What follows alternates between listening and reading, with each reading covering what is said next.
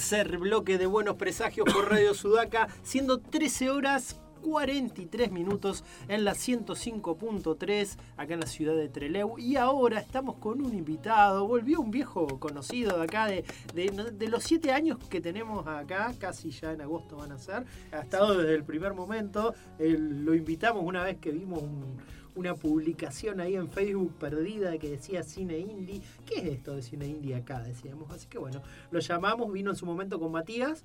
Y después Matías no lo hemos visto más, pero eh, Fede, pero, Fede, es el, que se encarga de las relaciones públicas de Cine Indie, que está siempre. ¿Cómo va Fede Tavera? ¿Todo bien? Muy bien, muy bien. Gracias por la invitación. se extrañaba un poco, ¿eh? les digo. Nosotros también estuve, estuve bastante ocupado, pero me alegro de poder venir. Ese 2022, pero te tuvo full. A full. A full, de todo un poco. Así que ahora ya volviendo a la rutina. ¿Cómo fue eso? Porque tuviste, me imagino que no habrás tenido muy pocos fines de semana libres el año pasado, ¿no? Eh, re poco. El tiempo que tenía libre para estar un poquito con mi hija, porque el, resto filmando. Así que anduve viajando por toda la provincia porque grabamos eh, por Dolabon, Madrid, El Dique, Los Altares, anduvimos por todos lados. Ah, bueno, bien, va, a estar bien representada. Pero eh, la provincia, pero esa es en la otra serie en la que estabas. Exacto. la de, ¿cómo se llama? Se me fue el nombre. Salma. Salma, la de... La de Coso. Patagonia la de, Multimedia. Vale Malatino era la directora. No, ella era una de las asistentes ah, de, dirección. Sí, exactamente. Eh, ah. ahí toda la parte estaba a cargo de eh, Patagonia Multimedia y el productor era Pablo Bramati. Mm. Así que después directores había tres. Eh, Matías Balistreri, que es de acá de la zona, pero vive en la cordillera. Eh, Gretel Suárez, que es de Buenos Aires. Y Víctor Narváez, que vive en Esquel. así que ellos tres eran los, los directores. Porque lo que pasa es que eran ocho capítulos, así que hubo ahí se dividieron el tema de la dirección y día a día grabábamos escenas de uno, del otro, fue toda una aventura. Eso siempre es mi ignorancia, ¿no? Pero ¿cómo funciona esto de cuando trabajas en una serie con varios equipos de dirección diferentes? Es como un bollo, ¿no? Porque yo cuando miro una serie donde dice, este lo dirigió fulano, fíjate de tal cosa, yo la verdad que para mí son casi invisibles, pero... Bueno, en el caso, por ejemplo, a mí me pasa mucho con las series yankees que eh, realmente te tenés que poner mucho en el detalle, si no, cuidan mucho la producción y es como que vos, capítulo a capítulo, no notás como diciendo, ah, este lo dirigió tal y demás.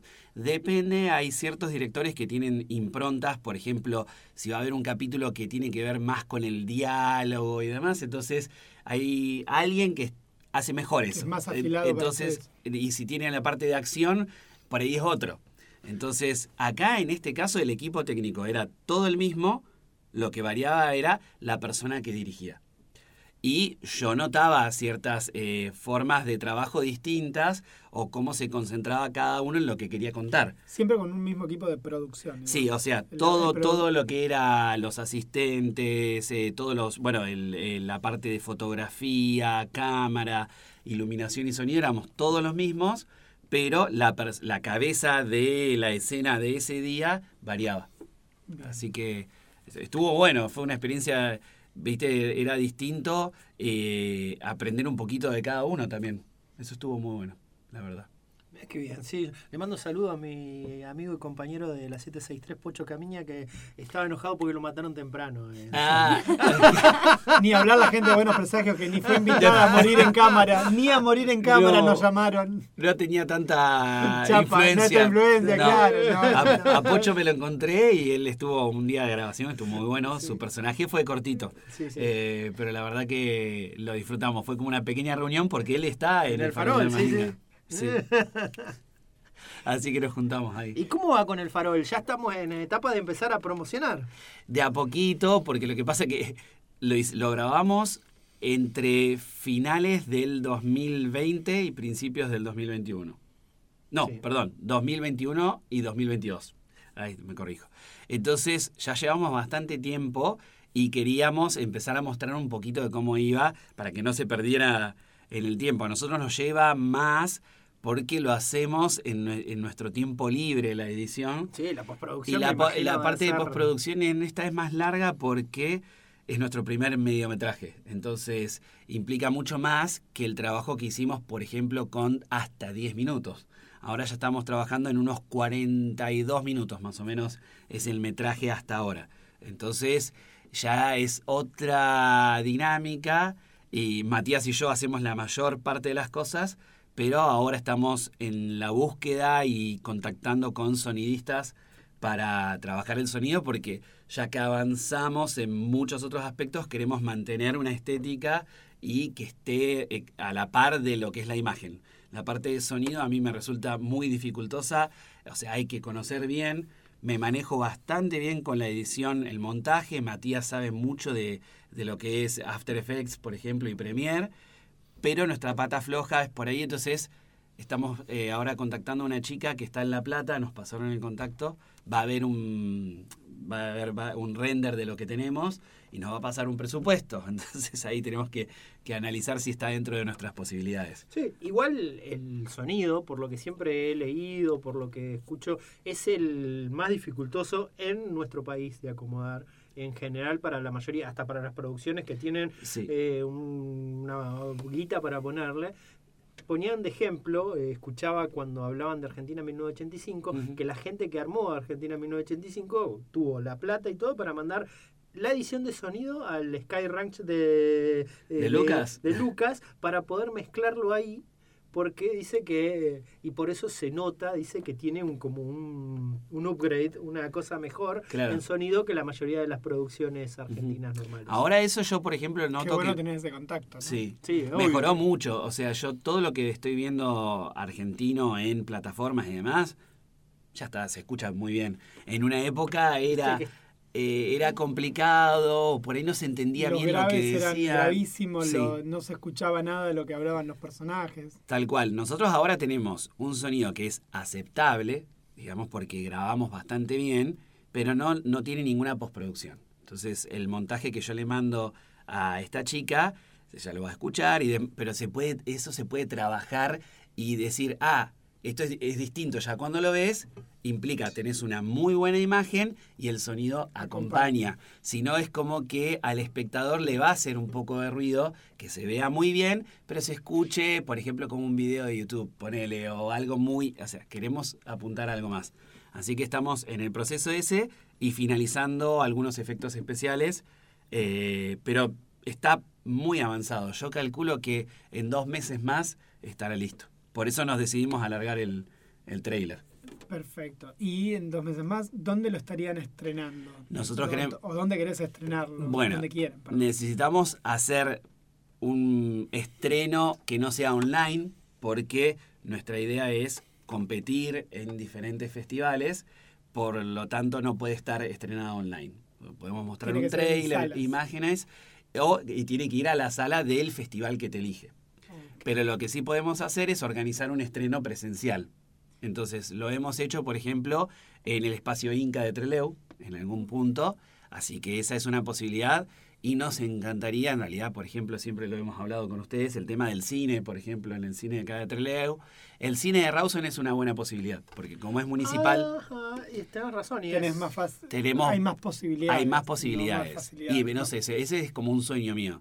O sea, me encanta que la gente lo vea y lo pueda ver en plataformas, pero yo quiero verlo con público. O sea, en realidad, no sé, me, voy a esconder, me voy a esconder por algún lado porque me da como una cosa, viste, de, de, sentirse observado, pero sí quisiera ver la reacción de la gente porque fue mucho laburo y estoy muy orgulloso de lo que pudimos lograr.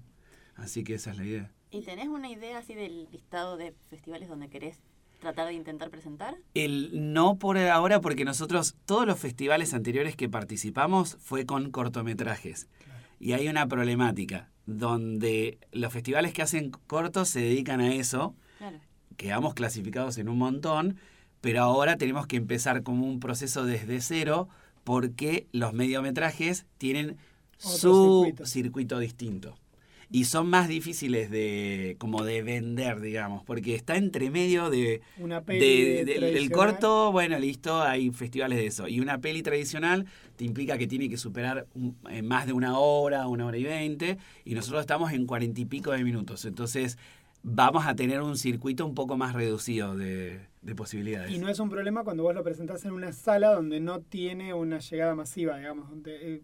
Eh, por ejemplo, cine, lo que decías recién de Inca, me quedé pensando en eso. Claro, no, nosotros, eh, el espacio Inca acá de Treleu, por ejemplo, eh, han estado muy abiertos a prestarnos el lugar para los cortos y hicimos lo siguiente. No, no, me refiero para que no queden sacados de las competencias. a eso me refiero, perdón, a eso. A eso. Reformulo la pregunta, la, lo mejoro. Cuando vos querés presentar algo, entiendo que debe llegar como virgen de miradas a los festivales. Sí. De todos modos, hay instancias donde sí te permiten que haya una puesta en público Exacto. Sí, sí, sí, sí. se, se, puede. Eh, usualmente es como el, el, estreno, digamos. Pero después no tiene que ser en el marco de ningún otro, o sea, tiene que ser algo organizado por nosotros. No hay un circuito comercial sobre el corto. No, no, no, claro, exacto. Para el, el, mediometraje ya si empieza a participar de los, de los festivales, ahí hay muchos que se reservan el derecho de tener como el estreno en el festival. Eh, el clásico, por ejemplo, el Festival de Mar del Plata, es no puede ni siquiera haberse estrenado en otro festival con anterioridad. Tiene que tener exclusividad en ese festival. Y vos entonces eh, iniciás el circuito, porque si quedás seleccionado, que es muy difícil. Claro, es uno de los más importantes. Eh, claro. Entonces, arrancás el circuito por ahí y después empezás a, rotar por otros festivales. ¿Viste? Entonces, eh, es toda una, una movida que nuestra idea, por ejemplo, es contratar un servicio de distribución. En ese sentido. O sea, ahora hay no acá en la provincia, pero por ejemplo, al tener redes y demás, en Buenos Aires, en La Plata, vos podés contratar el servicio como de una empresa que te recibe el material y ellos se dedican a distribuírtelo por todos los lugares que sea posible.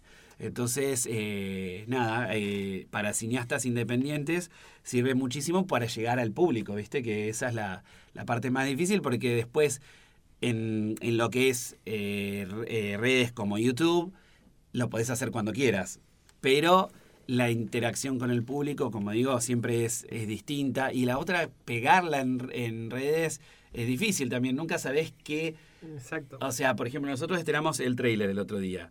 Tuvo muchísimas más vistas en, en Instagram, a través de las publicaciones que hicimos, que el mismo trailer está en YouTube. Y nosotros o sea, es como abrirse el camino entre tantos videos que hay, es difícil. Así que, bueno, estamos apuntando a eso.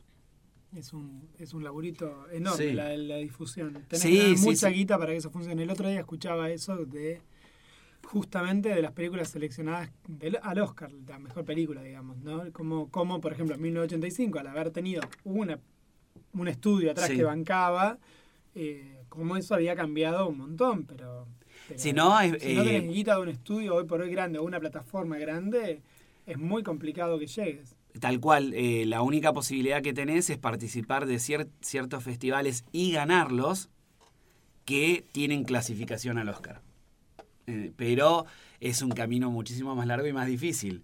Ah, cuando hay plata de por medio, hay como una especie de lobby. O sea, yo hoy en día no sigo mucho todo lo que es eh, los premios de, eh, de, la Academia del Oscar porque, o sea, realmente, la, si bien hay buenas películas, yo de las que estuvieron este año hay muchas que están buenas, en realidad no, no es que llegan las mejores sí o sí, sino que llegan las que tienen más, eh, están, más, más, bancadas. Entonces, digamos, por fuera de eso podés ver muchísimas otras que están buenas también.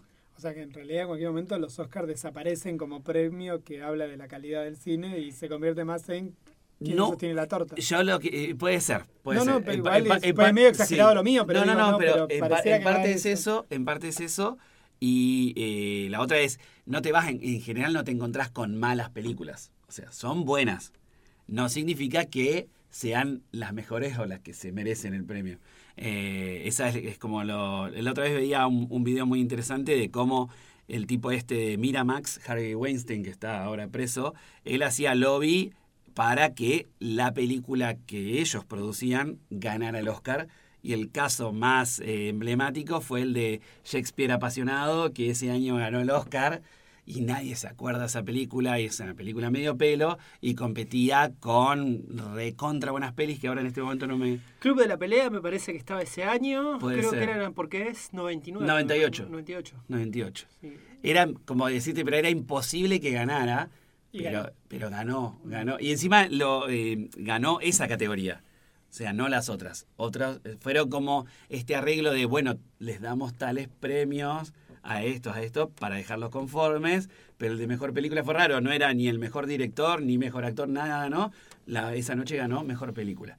Y ahí se habla de todo un lobby que había atrás, este tipo era súper capaz con esto de los negocios, ponía plata y demás, y a la vez amedrentaba o amenazaba.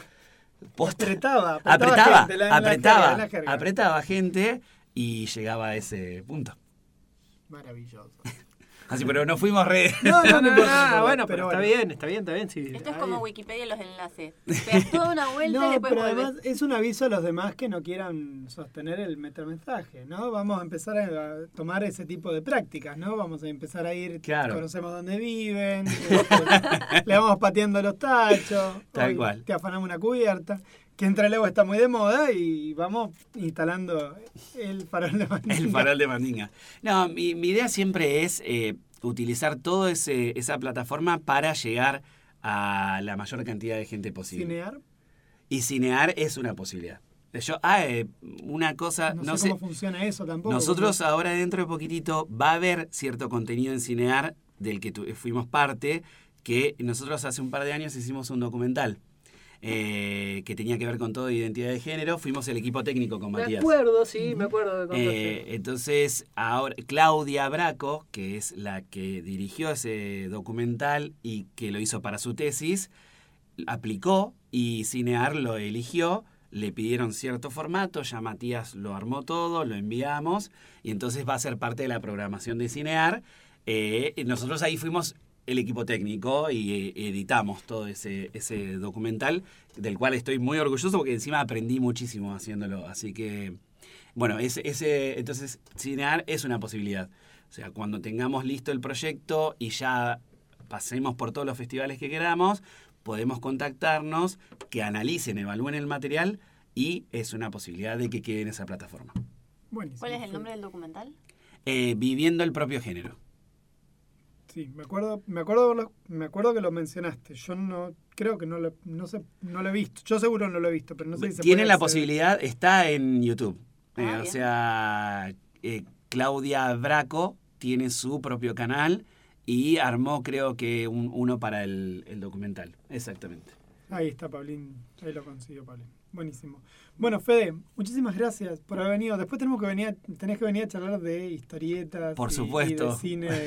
¿Qué estás leyendo? ¿Qué, ¿Estás leyendo algo o estás leyendo capaz que Estoy, estoy, estoy leyendo, es más, eh, me volvió un poquito el fanatismo por los X-Men, así que, porque viste cómo pasa, eh, me agregué a un grupo de, de Facebook porque me apareció ahí como publicidad y dije, ay, tengo ganas de leer esta historia. Y empecé a ver, yo tengo bastante en mi colección, pero lo que más tengo es Spider-Man.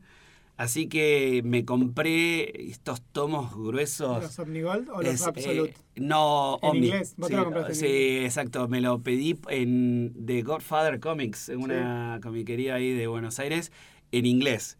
Así que estoy leyendo Masacre Mutante. Una... Ah, estás, eh, sí, estoy, estoy atrás. En sí, 86, por ahí. Eh, por eso, o sea, eh, me pasó esto. Tengo, los Simonson, ¿no? exacto. Los Simonson, sí, que Chris Claremont y ahí tenés John Romita Jr. Antes del relanzamiento del 91 de Coso. Todo claro. Lee Claremont. Exacto, así que estoy yendo para atrás y también tengo ahí pendiente, me empecé a comprar lo que era eh, Messiah Complex. Ah, hermosa, época, hermosa época esa, de fines de los 2000. Jenkins. ¿Eh? Así que... Paul Jenkins eh, estaba ahí en ese momento. No, para... Aaron, Aaron, Ahí estaba, creo que eso fue después de Brubaker. sí. Y estaba el Gillen. Gillen. Gillen, estaba. y estaba el, el, dibujante, es uno de los super clásicos de. Madureira no estaba, no. En esa época no. No. Yo lo leí tan a las corridas, pero me pareció todo tan no, malo. No, me sale Salvador La Roca, pero. Mm, Ah. Pacheco no. No, eh, Mark Silvestri. Ah, Mark Silvestri. Ah, no, a mí esa, esa etapa. En eso, esa etapa me gusta. A mí me gusta. De... No, sí, re banco. O sea, me, arranca, con, que voy, arranca con los celestiales. Arranca claro. cuando los celestiales caen en Nueva York. Voy por los, por los dos lados opuestos. O sea, algo bien clásico. Era como el, el ómnibus ese es gigante. Tiene como mil hojas. Es el de la masacre. Wolverine arma su parte y Cyclops la otra. No. Todavía no es. No, no, no, no, ellos están juntos. No, es, es la historia de supuestamente eh, la de Hope, la historia de Hope. Sí, sí, sí. Pero están todos juntos todavía ahí. Están todos juntos. Después es, posterior lo otro. Ah. Que eso arranca después de lo del Endanger en Species, que son esos tomitos que vienen. a, mí me, encanta. me parece re bueno toda esa parte. Eh, que es cuando. Cuando que fabrica el cuarto hermano. Cuando empiezan a buscar al bebé, que bueno, que termina siendo Hope, antes de que nazca. Está me parece re entretenida toda esa parte. Sí, sí, sí. Yo, así que estoy ahí por. No, pero, no. pero X-Men es una cosa que siempre me termina aburriendo los X-Men. Es más fuerte que yo. Lo nuevo tengo eh, todo lo que es eh, House of X y... Pero ahí, ahí quedé yo. Y Powers of X. Lo, tengo los tomos de toda esa parte y empecé, viste que después ya empieza en cada número. Me gusta, pero no siento que es, no tiene la esencia de los X-Men. No sé, o sea, está bueno, pero tiene otra, otra onda. No, no reconozco, comparando, ¿no? Porque estaba leyendo el clásico, clásico, y las personalidades cambiaron tanto de los personajes que vos decís, eh, no es el mismo. Que está bien, la gente cambia, eso es real, pero me parece, no sé si haces una vuelta tan grande. El Cyclops de esta última época que estás leyendo no se parece en nada, al Cyclops que estás En nada, en nada. Entonces, el pasaje a Cuba. Por eso me, momento este último, claro. Me cuesta acostumbrarme, lo disfruté, pero siento eso, como que le falta la esencia un poquito ahí de, de X-Men. Bueno. No vamos a, no vamos a charlar otro día. bueno, bárbaro. Bueno, Fede, buenísimo. Entonces vamos a seguir eh, difundiendo todo lo que tenga que ver con el farol a medida que vaya avanzando y después... Eh, lo voy a tener al tanto. Voy a ir publicando cositas. vamos, a empezar a ilustrar los zapatos, todo para ir al, estreno. Excelente, buenísimo. ¿Por qué tan elegante, Homero? Ah, porque hoy estrena el farol. Buenísimo, Fede. Muchísimas gracias. Gracias ¿eh? a ustedes. Seguimos con música, no sé qué nos toca ahora. Bueno, ahí pondrá algo. Ahí pondrá Lautaro si nos da bola. Los la, débiles mentales Ah, porno, porno, y helado. Si quien no vio porno y helado. Yo no vi porno y helado. Por favor. Yo no, sé por dónde se puede ver porque no lo consigo por ningún lado. Amazon Prime. Amazon Prime. No, no pienso pagar. Ya pago internet. Premio. No tengo streamio, no me anda en la compu. Pongamos la música, ya está.